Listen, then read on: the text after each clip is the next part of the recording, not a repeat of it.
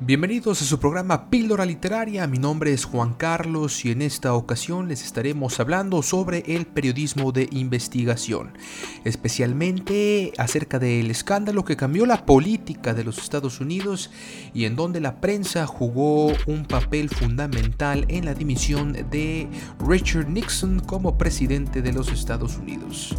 Estamos hablando del caso Watergate. Para esto nos eh, vamos a enfocar en el papel que jugó uno de los más famosos e importantes eh, informantes en historia del periodismo en el siglo XX, Garganta Profunda. Cinco hombres, uno de los cuales afirma ser un antiguo empleado de la CIA, fueron detenidos ayer sábado a las 2.30 horas de la madrugada cuando intentaban llevar a cabo lo que las autoridades han descrito como un plan elaborado para espiar las oficinas del Comité Nacional del Partido Demócrata en Washington. Esta noticia, sin más comentarios, se publicó el 18 de junio de 1972 en el diario The Washington Post. Pocos lectores se fijaron en ella, pero cayó como una bomba en el despacho oval del presidente Richard Nixon, quien sabía demasiado del tema. En menos de cuatro meses, dos jóvenes periodistas en sus 20, Bob Woodward y Carl Bernstein, lograron que el líder máximo de los Estados Unidos saliera por la puerta trasera de la Casa Blanca. Nixon abandonó la presidencia por su propio pie antes de que sus compañeros del Partido Republicano se vieran obligados a sacrificarlo ante la evidencia de los clamorosos delitos cometidos por los hombres del presidente. La caída de Nixon a causa de las revelaciones de un diario inauguró una nueva etapa en la historia de la política en América, la era del periodismo de investigación como perseguidor implacable de la corrupción gubernamental. La investigación comenzó cuando Bob Woodward se acercó en pleno sábado 17 de junio a escuchar en directo una audiencia preliminar a cinco ladrones, varios de ellos de Miami, detenidos infraganti en las oficinas del Partido Demócrata en el edificio Watergate de la capital federal. Woodward empezó a interesarse cuando escuchó que uno de ellos era consejero de seguridad de la CIA. Se llamaba James W. McCord Jr. También le llamó la atención que otro de los arrestados dijese que todos eran anticomunistas de profesión. Cuando supieron que McCord era el coordinador de seguridad del Comité para la Reelección del Presidente en la campaña, se dedicaron a estirar el hilo y descubrieron que había conexiones entre el detenido y personajes muy cercanos a Nixon que solían resolverle los problemas más desagradables. Eran sus plomeros, o, como luego se les conocería, eran los hombres del presidente. Por su parte, Richard Nixon simplemente evadía el tema sobre ese insignificante incidente en una rueda de prensa, mientras se repartía grandes sumas de dinero para comprar el silencio de los detenidos. John Mitchell, exministro de Justicia, dimitió ante la insistencia de su esposa. Para entonces, Bernstein ya estaba investigando la conexión en Miami de los detenidos y encontró que parte del dinero que la policía les había decomisado procedía de donaciones para la reelección del presidente republicano cuyo reparto había supervisado y aprobado el dimitido John Mitchell. Para avanzar en sus pesquisas, cada noche tras el cierre del periódico, Bernstein y Woodward se dedicaban a visitar en sus casas a los empleados del Comité para la Reelección del Presidente, intentando sacarles información a puerta fría. Dos de ellos, eh, una contable y un responsable de controlar las finanzas, éticamente preocupados por la dimensión que había alcanzado el uso ilegal de fondos en la campaña, les revelarían datos de suma importancia. Pero la fuente de información más decisiva fue la que durante más de 35 años Bob Woodward guardó en el anonimato, un personaje al que enmascaró con el nombre de Garganta Profunda. Garganta Profunda ocupaba un puesto muy sensible en la administración del gobierno de Richard Nixon y la relación que mantenía con Woodward era de lo más confidencial. Se intercambiaban señales para reunirse tales como plantar una bandera roja en un balcón y se encontraban de madrugada en un estacionamiento de Washington. Garganta Profunda no revelaba nueva información, pero sí validaba los datos que requerían comprobación y quizás lo más importante, orientaba a los periodistas hacia dónde debían o hacia dónde tenían que encaminar sus pesquisas.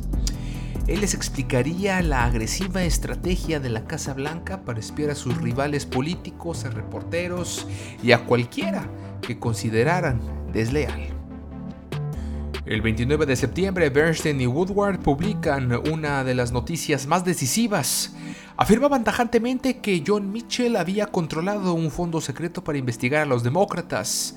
Bernstein había llamado la noche anterior al propio Mitchell para leerle lo que iba a publicar, y este se enfureció y arremetió contra los reporteros, contra el Washington Post y Kathy Graham, entonces propietaria del periódico Washington Post. A pesar de que Nixon ganara las elecciones de manera limpia, las investigaciones y los reportajes del Post siguieron sin cesar. Poco a poco se fueron sumando más de diarios, eh, también sacando notas contra el expresidente y contra las cintas que eh, iban saliendo a la luz en contra del presidente Nixon, hasta que fue escalando inevitablemente en todos los niveles de la justicia norteamericana. Finalmente, el 8 de agosto de 1974, el presidente Richard Nixon anunció públicamente por televisión su renuncia como resultado del escándalo Watergate. Throughout the long and difficult period of Watergate, I have felt it was my duty to persevere. Woodward, Bernstein y el director Bradley mantuvieron la identidad de Garganta Profunda en el anonimato durante décadas, cumpliendo su compromiso profesional de no revelar las fuentes. No fue sino hasta el 2005, 33 años después del inicio del caso, que la familia de Garganta Profunda, y que se encontraba muy enfermo y ya de una edad muy avanzada, daría a conocer su identidad a la revista Vanity Fair. Se trataba del agente del FBI Mark Felt, que en la época de Nixon ocupaba el puesto de director asociado de la poderosa agencia de investigación. Murió finalmente el 18 de diciembre del año 2008. El caso Watergate sin duda alguna nos deja muchas lecciones para quienes nos dedicamos al periodismo e intentamos incursionar en el periodismo de investigación. La meticulosidad, el rigor periodístico, el cuidado de las fuentes y la corroboración de datos tan delicados son lecciones que todo periodista debe aprender. Sin duda alguna, la tecnología ha avanzado y el periodismo de investigación ya no se hace de la misma manera. Sin embargo, las fuentes y las filtraciones siguen siendo importantísimas en nuestros días. Simplemente tenemos eh, dos fuentes que han filtrado información sensible y derivaron en escándalos que sacudieron ahora no solo a los Estados Unidos, sino al mundo entero en este siglo XXI. Primero de ellos se trata nada más y nada menos que de Edward Snowden, el ex técnico de la CIA quien hizo filtraciones ultra secretas sobre el espionaje masivo de la Agencia Nacional de Seguridad de Estados Unidos, dejando en shock a la comunidad internacional. Snowden ha sido linchado de traidor en su país mientras que la comunidad internacional o gran parte de ella lo considera un héroe. El segundo caso se trata de la soldado Chelsea Manning, analista de inteligencia del ejército de los Estados Unidos, quien filtrara a Wikileaks miles de documentos clasificados acerca de las guerras de Afganistán, conocidos como los diarios de la guerra de Afganistán y de Irak, incluidos numerosos cables diplomáticos de diversas embajadas estadounidenses y el video del ejército conocido conocido como Collateral Murder, asesinato colateral. A diferencia de Mark Feld, quien estuvo 35 años en el anonimato hasta que él mismo decidió dar la cara a los medios, tanto Manning como Snowden no han corrido con la misma suerte y han sido prófugos de la justicia en el país de las libertades. Manning estuvo en prisión donde fue torturada psicológicamente, mientras que Snowden vive actualmente en el exilio.